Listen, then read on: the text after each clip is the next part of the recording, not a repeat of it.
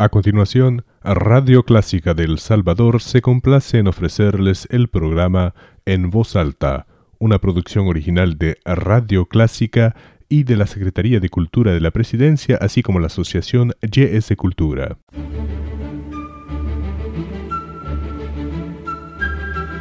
Desde San Salvador, República del Salvador, Clásica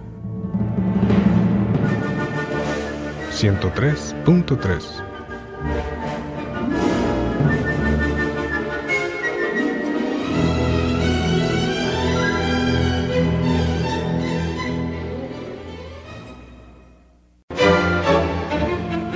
El Ministerio de Cultura de El Salvador y la Asociación YS Cultura presentan En Voz Alta.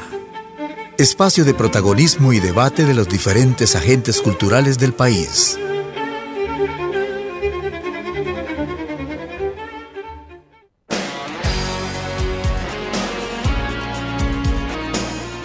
Les damos la bienvenida a su programa En Voz Alta, un programa del Ministerio de Cultura y Radio Clásica. En esta ocasión hablamos con el arquitecto Pedro Estrada sobre la Bienal de Arquitectura y Urbanismo de El Salvador en su tercera edición. ¿Qué tal? ¿Cómo está? Eh, muchas gracias a Radio Clásica por la oportunidad de compartir con ustedes lo que fue la treceava Bienal de Arquitectura y Urbanismo 2018 eh, denominada Arquitectura sin Límites. Esta bienal entiendo que concluyó el pasado jueves 18 de octubre. Cuéntanos, por favor, qué fue lo que encontraron los eh, amantes de la arquitectura en esta actividad. Efectivamente, como Colegio de Arquitectos nos sentimos muy complacidos eh, por haber desarrollado el evento. Este evento eh, ha tenido una connotación muy especial en algunos círculos sociales y académicos debido a que, bueno, tuvimos una participación muy activa, muy dinámica, una participación muy eh, con demasiados aportes sustanciales de acuerdo a las temáticas que desarrollamos. Y bueno, estuvimos hablando de medio ambiente, de sociedad, de políticas públicas, de cultura, de tendencias en diseño, construcción, hablamos de tecnología y la Bienal como un espacio eh, de promoción de ideas y nuevas propuestas arquitectónicas creemos que logró su objetivo, ¿verdad? En cierto punto, porque logramos hacer diferentes análisis desde la arquitectura, ¿verdad? Análisis de la realidad salvadoreña desde la arquitectura. En una entrevista previa para Radio Clásica eh, conversábamos que la Bienal iba a contener cuatro componentes esenciales. Si podemos comentarle a los oyentes que no pudieron escuchar esa entrevista, ¿de qué se trataba? Eh, sí, eh, la treceava edición de la Bienal de Arquitectura y Urbanismo eh, desarrolló cuatro componentes, entre ellos una muestra bienal profesional que tuvo 45 proyectos participantes en diferentes categorías.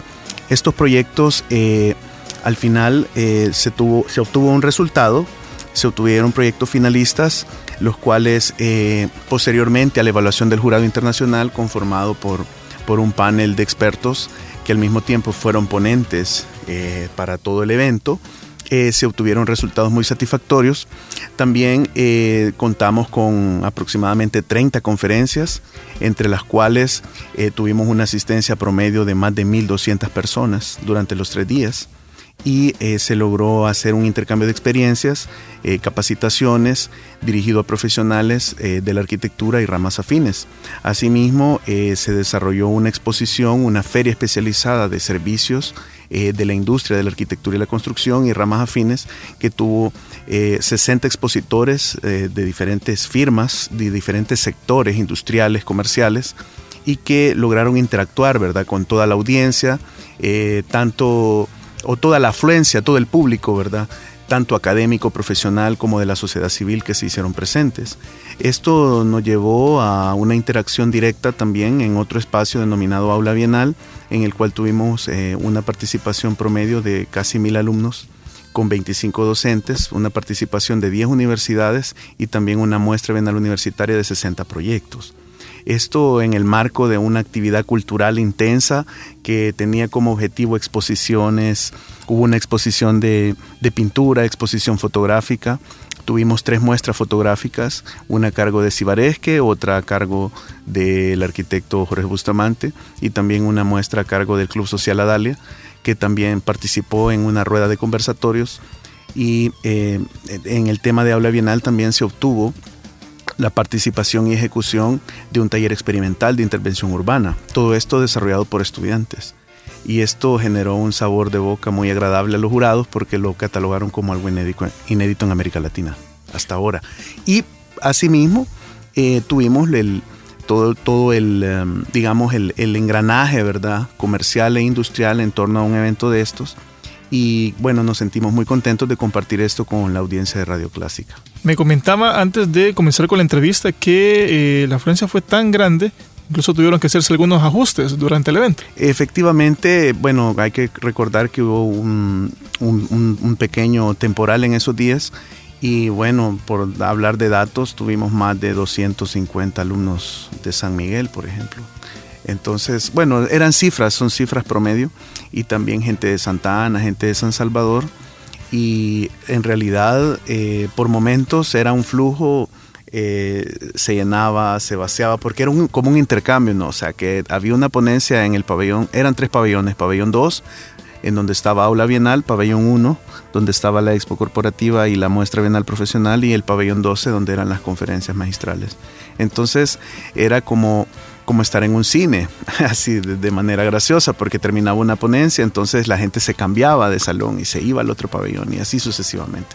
Entonces en algún momento eh, hubieron momentos muy significativos cuando, por ejemplo, fue la, premiación de la muestra bienal universitaria que la gente literalmente no cabía. O sea, había un entusiasmo tal de, la premiación del docente destacado, del alumno destacado, también la, todo el tema de premiación de proyectos eh, universitarios, etcétera, etcétera, pues eh, sí se tuvieron que hacer ciertos ajustes definitivamente, lo cual nos, nos deja con mucha satisfacción. Muy bien, arquitecto. ¿Cuáles serían eh, los, las grandes conclusiones o esos grandes aportes que han obtenido con la realización de esta treceava edición de la Bienal de Arquitectura y Urbanismo de El Salvador? Bueno, las temáticas giraron en torno a, a, tres grandes bloques. Uno de ellos sería lo hemos denominado como los mitos de la arquitectura salvadoreña en torno a, la propuesta de una nueva visión de un, de, un, colegio renovado, de un colegio de arquitectos que busque estar a la vanguardia y sobre todo con muchos deseos de aportar a la sociedad. Por ello, eh, nosotros eh, nos, nos dio gusto hablar de los mitos de la arquitectura salvadoreña, por ejemplo, la arquitectura versus medio ambiente, y tener eh, claro que el uso de suelo nos demanda eh, visualizar un nuevo concepto de ciudad, crear un nuevo concepto de ciudad, al mismo tiempo eh, tomar en cuenta las dinámicas del desarrollo territorial, por ejemplo. Todo esto se habló ampliamente en, diferentes escenarios y, temas desarrollados por expertos. Eh, el tema de sostenibilidad, tenemos como aliados al Green Building Council, que es una, una institución que está aportando mucho y facilitando el tema de certificaciones LEED ¿verdad? a cargo de Sherwin Williams, con el acompañamiento de Sherwin Williams. Y bueno, hablamos de energías renovables, sustentabilidad, y esto enfocado al tema de las nuevas economías y el nacimiento de nuevas industrias. Por lo que ahora eh, la producción arquitectónica y el desarrollo de obras civiles eh, demanda la participación de nuevos sectores industriales que lleven eh, en sí mismo ¿no? el tema de, de la conservación y la sostenibilidad, para que haya en el tiempo este, los ciclos, digamos, de retorno de inversión puedan ser más cortos. Y, de esa manera, de esos análisis así un tanto macros, también hablamos del tema bioclimático, ¿no? que, tenemos que, que seguir velando por una nueva calidad de vida y mejora de los hábitats de nuestros ciudadanos. Asimismo, eh, hablábamos que la arquitectura no es un lujo, creemos que no es un lujo debido a que el tema de vivienda vertical nos demanda un, nuevo hábitat y, asimilar el concepto de un nuevo urbanismo, ¿no? hacia una, cultura de vivir de una manera diferente, quizás con, un nuevo orden, digamos, un nuevo orden espacial. Eh, y esto también consideramos que la revitalización de ciudades eh, nos, nos está dando una activación económica eso lo hablamos en un conversatorio en el cual hubo una representación de sectores del Centro Histórico de San Salvador, en donde se podía testificar esto, ¿no? que proyectos eh, económicos eh, de, con 10 años de trabajo con el tema de la revitalización del Centro de San Salvador han logrado florecer y llegar a un, a un punto tal que les está permitiendo crecer como negocio, pero no solo crecer como negocio, sino que también generar aportes culturales y esto muy enlazado con temas de gobernanza. Eso es algo que ya sucede. Lo que tenemos que hacer es replicar esas experiencias a otros centros históricos. Y esto nos, va llevando al tema de regeneración de espacios y estamos abiertos a seguir impulsando procesos de innovación social. Eh, en esta bienal logramos percibir eso, que la gente tiene una sed de nuevas experiencias en ciudad. Y eso nos genera un compromiso a todos, ya no solo cívico, sino que también personal, porque ahora ya hay un sentido de identidad en torno a esto.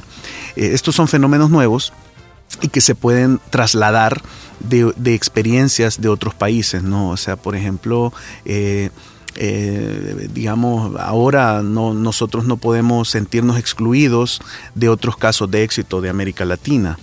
Sin embargo, eh, también hay, existió, existe un debate sobre el tema de prevención, equidad y de inclusión social y esto nos lleva a decir que el espacio público debe tener una razón y en este caso es generar espacios para la no violencia y que esto se refleje y lo volvemos a amarrar al, eje anterior que mencionaba, eh, referente al concepto de nueva ciudad, en donde convivamos todos. Entonces, arquitectura para no violencia va de la mano con el tema de gobernanza y al mismo tiempo con el tema del orden. Todos estos ejes se, se, entrecruzan. Eso lo pudimos hablar en la Bienal y lo importante es que esta conciencia está surgiendo desde las nuevas generaciones, es decir, desde las universidades y eso nos llenó de mucha satisfacción porque no son temas ajenos de la academia. Entonces ha habido un, intercambio en diferentes niveles de información y hemos logrado encontrar esos puntos en común. A, partir de esto, el colegio y el, resultado de la Bienal nos da la pauta a visualizar de una manera mucho más amplia eh, el tema de arquitectura y lo, lo, hablamos en la entrevista anterior, ¿no? O sea, la arquitectura genera cultura, pero también la cultura tiene que generar nueva arquitectura. Para esto eh, creemos que es necesario intensificar eh, el diálogo social y poder como sociedad civil empezar a interactuar en, estos elementos, como lo mencioné, con las nuevas generaciones y generar estos espacios de participación que creo que eh, los universitarios se los tomaron, o sea, fue algo impresionante. De hecho, fue un ambiente juvenil, dinámico, pero al mismo tiempo muy serio, muy comprometido, muy comprometido con, el proceso porque eh, hubieron definitivamente algunas ponencias en las cuales las reacciones eran inesperadas, o sea, la gente era a las 12 del mediodía y la gente no se levantaba, o sea, la gente no se quería ir y cosas así. Además, creemos que en el tema tecnológico y la, la implementación de nuevos métodos, nuevas tendencias en búsqueda de la eficiencia en los procesos de producción, tanto de ideas como de conceptos, pero también de obras, volúmenes de obras, obras civiles y, y obras de construcción en general, tenemos que ir de la mano con normativas, certificaciones, Y de esa manera ir, ir creando una nueva arquitectura sobre nuevos principios, a lo cual nosotros podríamos llamar una nueva doctrina espacial. Eh, esto se, vio también de manera eh, muy, muy completa por la participación de instituciones como OPAMS, por ejemplo, que, tuvo la oportunidad de, hacer sus premios OPAMS a los mejores proyectos que, estaban más acordes a las normativas, hicieron presentación de, nuevos, de nuevas plataformas y de nuevos contenidos para que eh, los, temas de desarrollo eh, urbano y tema de desarrollo de, proyectos eh, se haga de una mejor manera. Entonces, al, enlazar esto, nosotros nos sentimos satisfechos de generar nuevas relaciones con el sector gremial, por ejemplo, y eso es algo como, como los que participaron, Participaron gremiales, participó empresa privada, empresa pública, todas las universidades, eh, institutos técnicos, bachillerato, sociedad civil y se incorporaron artistas y artesanos, porque muchos preguntaron que cómo podían participar. Entonces lo que hicimos fue abrir espacios para que sus obras estuvieran expuestas.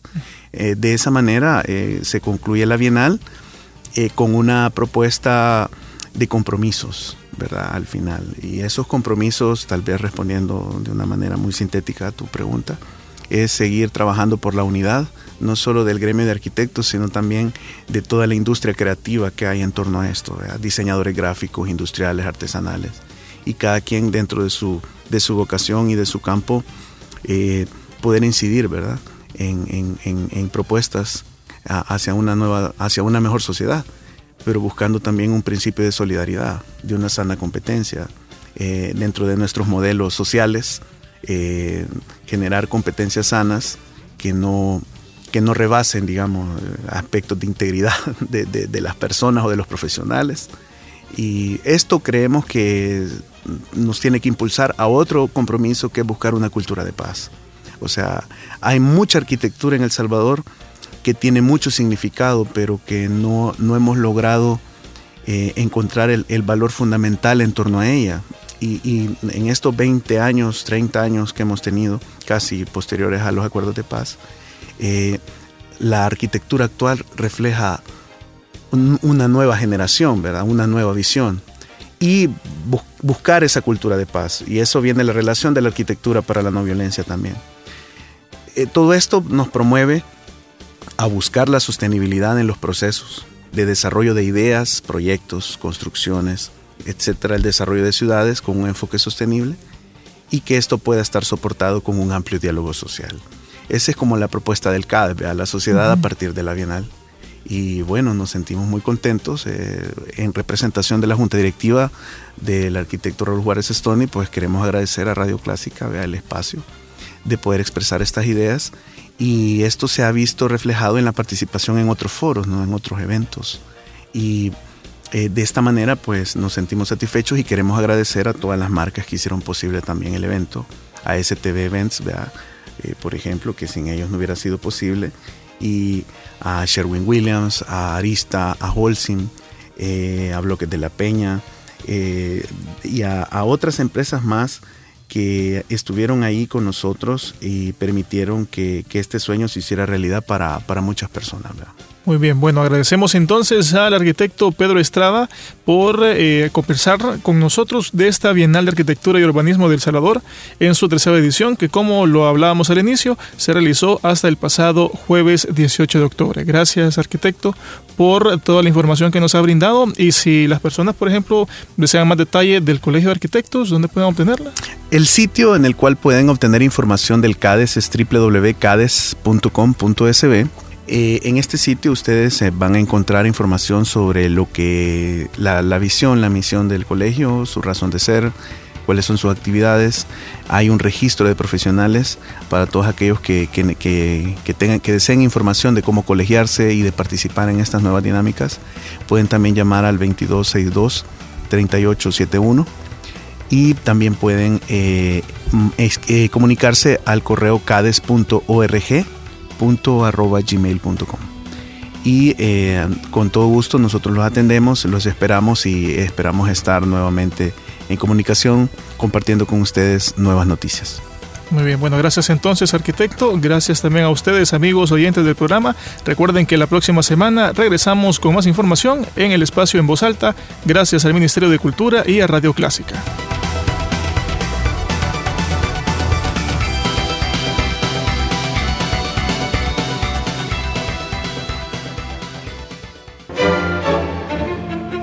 El Ministerio de Cultura de El Salvador y la Asociación YS Cultura presentaron En Voz Alta.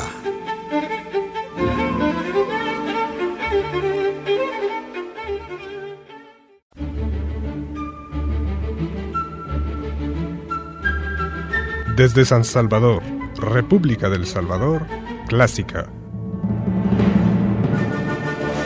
103.3